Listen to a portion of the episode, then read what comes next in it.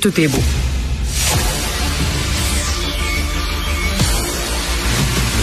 Jean-François Lisée. On va juste dire qu'on est d'accord. Thomas Mulcair. Je te donne 100% raison. La rencontre. C'est vraiment une gaffe majeure. Tu viens de changer de position. Ce qui est bon pour Pitou est bon pour Minou. La rencontre. Lisée. Mulcair. Jean-François, hier, Joe Biden a dit qu'il a vu les photos euh, des bébés qui ont été décapités. Il dit, je croyais que c'était une rumeur, mais c'est bien vrai. Je ne pensais jamais dans ma vie voir des photos de bébés décapités. Écoute, tu connais mieux l'histoire américaine que moi, mais j'ai quand même lu quelques livres. Il me semble que George Washington n'a pas fait ça. Il me semble que George Washington avait pas décapité des bébés, à moins, à moins que je me trompe. Là. Écoute, le niveau de barbarie auquel ça donne les terroristes du Hamas euh, est vraiment euh, dans le dans le pire de pire de pire des cas qu'on ait connu. Vraiment, c'est puis on voit euh, quand on a une idéologie qui déshumanise complètement l'autre, l'adversaire, c'est ce que ça donne. C'est ce que ça donne. On montrait hier sur Twitter un extrait d'une émission pour enfants avec des marionnettes que la, la télé du Hamas diffuse à, Gaza où les marionnettes apprennent à détester le juif. Tu sais, je veux dire, c'est, c'est vraiment, on, s'arrache les cheveux là, c'est, terrible. Euh, L'antisémitisme, écoute, est, est, enseigné dans une partie du monde arabe comme comme une chose normale. Et il faut savoir ça là. Et c'est ça, Jean, euh, Joseph Facal euh, écrit ça là-dessus. Il est allé enseigner en Égypte et c'est vraiment enseigné dans les écoles l'antisémitisme.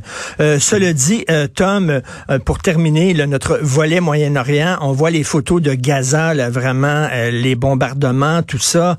c'est sûr que c'est normal qu'ils se défendent, c'est normal qu'ils réagissent, mais en même temps, euh, ils vont, eux autres aussi, euh, peut-être se faire euh, pointer du doigt en disant qu'ils commettent des crimes de guerre. Là, il faut qu'il faut que leur, leur, leur réaction soit quand même mesurée. C'est extrêmement bien dit. Je pense qu'on ne pourrait pas le dire mieux que ça, Richard, pour la bonne et simple raison, c'est qu'il y a un capital j'allais dire de sympathie, mais je dirais de compréhension qui n'existait pas il y a une semaine. Pourquoi de la compréhension? Parce que ça fait des années. Le truc avec euh, dont Jean-François vient de parler, ça fait, ça fait longtemps que j'ai vu ça. Mais c'est Israël qui disait, est-ce que vous voulez savoir ou non? Quand on vous dit qu'ils nous haïssent, qu'ils veulent nous tuer tous, qu'ils veulent qu'entre la rivière et la mer, c'est-à-dire entre la rivière Jourdain et la mer euh, Méditerranée qu'il n'y ait plus de juifs. Est-ce que vous voulez pas nous croire? Maintenant, les gens commencent à croire. Les gens commencent à dire, un instant là, on, disait qu'il fallait avoir une approche équilibrée, puis machin. Il faut, par ailleurs, résoudre ces problèmes de longue date. Il mmh, faut mmh. résoudre les problèmes. Les, tentatives, les accords d'Oslo, ainsi de suite, étaient quand même des sentiers vers une paix durable. Toute personne qui regarde ça souhaite une solution à deux États, un État palestinien qui respecte Israël et son droit d'exister, pas juste du bout des lèvres, mais dans, les faits. Et il va falloir comprendre justement que si la réaction est celle du matamor de, Netanyahu hier, qui disait tous et chacun, il va les, tuer, il peut pas faire ça sans tuer beaucoup plus de personnes que ça dans l'opération. Maintenant, on parle d'un corridor humanitaire, je veux bien, mais il va falloir que les meilleures têtes en Israël soupèsent chaque action et prédisent chaque réaction. Parce que sur la frontière nord, plus de 100 000 euh, missiles de Hezbollah, puis plus, plus de 100 000 soldats de Hezbollah. Est-ce mm. qu'ils veulent ouvrir une guerre sur deux fronts? Ça ressemblerait pas aux armées de l'Égypte, justement, ou de Jordanie, avec lesquelles ils étaient aux prises euh, la dernière guerre de Yom Kippour, il y a 50 ans. On parle de gens aguerris, formés, équipés. Est-ce que c'est vers ça qu'on s'en va. Donc, localement, j'oserais ajouter une phrase, si je peux me permettre. Ce week-end, le NPD ouvre un congrès, euh, le plus important qu'ils vont avoir eu depuis très longtemps. Et là-dedans, il va y avoir des tendances qui risquent de s'exprimer sur fond de l'attaque présumée et, prévue d'Israël en Gaza. Faites attention, Singh joue dans le, hmm. le est de théâtre anti-Israël depuis deux ans hmm. avec ses résolutions. Il y a eu à Hamilton un syndicat cette semaine qui a dit des choses invraisemblables sur le Hamas. Bravo, euh, le soulèvement, c'est comme ça. et une députée NPD provinciale comme Aaron Stiles, que j'aime bien, la nouvelle chef du NPD en Ontario, n'arrive pas à dompter. Toute la terminologie boycott, euh, toute, toute la rhétorique anti-Israël qui est utilisée. Ah non, je suis pas anti-juif, je suis pas antisémite. J'aille juste Israël. Ben, malheureusement pour ta thèse, il y a 8,5 millions de juifs en Israël et tu peux pas, tu peux plus faire semblant juste de faire l'un sans faire l'autre. Et Jean-François, des fois, le discours euh, euh, anti-Israël ou anti-sionisme, tu grattes un peu, pas toujours, mais tu grattes un peu, puis c'est un discours antisémite euh, qui se cache ah, derrière. C'est sûr qu'il y a des vases communicants, mais il y a des vases. Hein, bon, pour pour nos, nos auditeurs, donc l'antisémitisme, c'est être contre les Juifs. Le sionisme, c'est être, être en faveur de l'existence d'un État juif. Donc, être anti-sioniste, c'est être contre l'existence d'un État juif.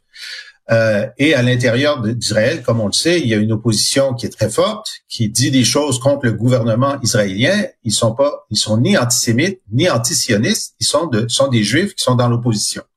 Alors donc, il est possible d'être très critique de du gouvernement et des politiques du gouvernement israélien sans être antisémite, en étant soi-même sémite. Alors, il faut hmm. pas faire d'amalgame là-dessus. Il est vrai que des antisémites utilisent la critique anti-israélienne pour passer des messages. il faut être extrêmement, lorsqu'on est critique d'Israël, comme je pense qu'il faut l'être, il faut être extrêmement euh, soucieux euh, de, de, voir qu'on a des bons alliés, mais on a des mauvais alliés aussi. Euh, et c'est pour ça qu'aujourd'hui, dans les, d'ailleurs Biden en, a parlé, dans les, les campus américains, euh, en Australie, en Australie, on a vu une manifestation il y a deux jours où les manifestants puis euh, criaient à, bas les juifs, gazons les juifs, gazons les juifs. Une manifestation au lendemain de la barbarie du Hamas qui dit gazons les juifs dans un pays occidental comme l'Australie, c'est quand même épouvantable. Et donc, il y a à travers cette, ce, ce conflit, je pense qu'il y a un travail d'éducation à faire euh, de dire, ben, un instant, euh, on peut critiquer le Hamas sans vouloir la mort de tous les Palestiniens, on peut critiquer Israël sans vouloir la mort des Israéliens et faire ces mhm. distinctions-là. Et il semble que dans, dans certaines de nos universités, en tout cas, la distinction a disparu. Euh, Tom, lundi, Joe Biden euh, euh, dit ben on va faire un sommet, là, on va se parler au téléphone pour savoir qu'est-ce qu'on fait exactement avec la situation au Moyen-Orient. Donc, il a invité la France, l'Allemagne, l'Italie, l'Angleterre, mais pas le Canada. Qu'est-ce que ça dit ça? On, vient de nommer les cinq pays du, du Quint. Donc, ce sont des pays qui se réunissent à plus haut niveau que le G7 dans le G7, il y a le Canada et le Japon qui ont été exclus. Les positionnements du Japon là-dedans ont été compliqués, mais le Canada, il faut le dire clairement, est maintenant perçu comme un enfant en culotte courte et l'enfantillage commence euh, au, bureau du premier ministre. C'est dans le sujet, mais ça illustre, même si c'est pas le conflit lui-même. Hier soir, je faisais l'émission de bilan avec euh, Paul Larocque et compagnie. Et on avait Pablo Rodriguez qui a essayé de spinner que la réaction et l'organisation du Canada pour amener nos ressortissants d'Israël en dehors du pays était meilleure que ce qu'on voit de nos yeux là. On voit, OK, force aérienne Mexico, force aérienne Colombie. Les gens amènent les citoyens mexicains, les citoyens de la Colombie, on les sort du pays et ce depuis plusieurs jours. Le Canada, nada, rien. Oh oui, sauf un homme d'affaires de Toronto, lui, a nodisé un avion, est allé et a ramené beaucoup de citoyens canadiens. Donc, il était capable, lui, de faire ce que l'État du Canada n'est pas capable de faire. Ça illustre, et c'est pour ça que je le donne, c'est une illustration du point auquel on est paumé dans toutes nos relations internationales. en, mars, euh, en mars dernier, euh, je disais dans le National Post, euh, Tom, en mars dernier, on a demandé au Canada de diriger une mission à Haïti, parce qu'on sait que c'est le bordel à Haïti. Et Justin Trudeau dit non, non, on peut pas, parce qu'on est trop poigné avec les feux de forêt, on peut vraiment pas. Finalement, c'est le Kenya qui a dirigé cette mission-là. quand on voit qu'on n'a pas pris au sérieux l'ingérence chinoise au Canada, lorsqu'on voit qu'on s'est mis à dos l'Inde et tout ça, là, nos alliés commencent à dire, mais écoutons, on les invitera pas. Euh, le Canada dans des, gros, dans des gros sommets? On est vraiment perçu comme des ticounes. J'étais attablé avec diplomate de haut niveau des États-Unis au cours des dernières semaines. On avait une série de sujets dont il voulait parler, mais on est arrivé sur le militaire au Canada. Et ça, c'est pas un gars belliqueux, c'est un gars très équilibré. Mais il dit, vous n'êtes plus pris au sérieux. Il dit, vous, il dit, on aurait tragiquement besoin de forces armées sur le front, par exemple, des États baltes, baltes euh, par exemple, Estonie, on a déjà quelques éléments là. Dit, on pourrait même pas ajouter de manière significative. On n'a plus rien et on a prévu de couper un milliard dans les budgets planifiés de la défense nationale. Donc, le Canada est, est, perçu comme un, un enfant d'école qui essaie de jouer dans la Ligue des grands. Et Jean-François, quand le Justin Trudeau dit « We're back euh, », qu'est-ce que... ça fait longtemps qu'il l'a pas dit, il a dit ça en 2015. euh, écoute, euh, moi, je trouve ça très désagréable, euh, ce qui est en train de se passer, parce que c'est tout, tout, est vrai là, dans ce qu'on vient de dire. Puis euh, effectivement, euh, euh, la présence canadienne dans le monde est, est, est, amoindrie depuis que Trudeau est là. puis il n'y a pas de bonnes explications, sauf l'absence de volonté politique. Et sur Haïti, moi je pense que le Canada avait raison de ne pas s'en charger parce que c'est un, c'est une, une mission qui est impossible. mais quoi qu'il en soit, de chacun des cas particuliers, euh, le Canada est un des lieux, un, des pays où il y a la plus grande diaspora juive au monde, hein, un des cinq premiers. Euh, et euh, sur la question d'Israël, la position du Canada a été très très ferme. Euh, le Canada est un acteur mineur, mais un acteur constructif. Et là, ne pas appeler le Canada. Il y a quelqu'un à la Maison Blanche qui a dit on va appeler le Quinte. On sait qu'on a des problèmes avec le Japon. Ben, on pourrait appeler le Quinte plus le Canada, parce que dans, dans le Quinte, il y a l'Italie, franchement, l'Italie, tu sais, euh, avec, avec une, premier ministre d'extrême droite. Bon, mais on va inclure l'Italie, mais on fait exprès de choisir le forum où le Canada n'est pas présent. Ça, c'est un choix politique, là. Hein? Je veux dire, ils ont décidé de faire une gifle au Canada. Et puis moi, je dis, après ce que le Canada a fait en Ukraine, je veux dire, s'il y a un truc où on peut dire que Trudeau et Freeland et Joly ont bien travaillé. C'est notre participation à l'Ukraine, qui est la principale affaire internationale de, de la décennie jusqu'à euh, jusqu'aux événements de la fin de semaine. Je trouve que euh, euh, le Canada ne méritait pas d'être snobé par la Maison Blanche dans un moment où euh, il aurait pu ajouter sa voix. Et franchement, je trouve ça désagréable de la part de la Maison Blanche. Mais ben, par ailleurs, on, on croit dans ces autres pays de la quinte. Euh, je l'ai prononcé en anglais tantôt. Euh, dans ces autres pays, on croit que le Canada n'est pas fiable, notamment au niveau du secret du renseignement. Ça, ça, c'est un communiqué conjoint. C'est un communiqué conjoint de, de, de, de bons souhaits pour la suite des choses. Qu'est-ce que ça coûtait, tu Eh ben, justement, on n'est pas dedans. Et c'est leur manière de hmm. dire qu'on n'est pas dedans. Puis sur l'Ukraine, je vais quand même permettre de dire ceci on regarde le ministère des Affaires globales. Hey, c'est-tu ronflant comme titre? C'est plus les extérieurs. Le Canada, fort de ses 40 millions de personnes dans un monde de plus de 8 milliards, nous, on a un département des affaires globales. On va s'occuper de la planète tout entière. En plein guerre illégale de Russie contre Ukraine, le Canada fait une chose qui brillait bien, favorable. C'était Hmm. On a dit que c'était des crimes de guerre de cibler des civils. On a dit que c'était des crimes contre l'humanité. Qu'est-ce que les génies à Global Affairs ont fait à Ottawa?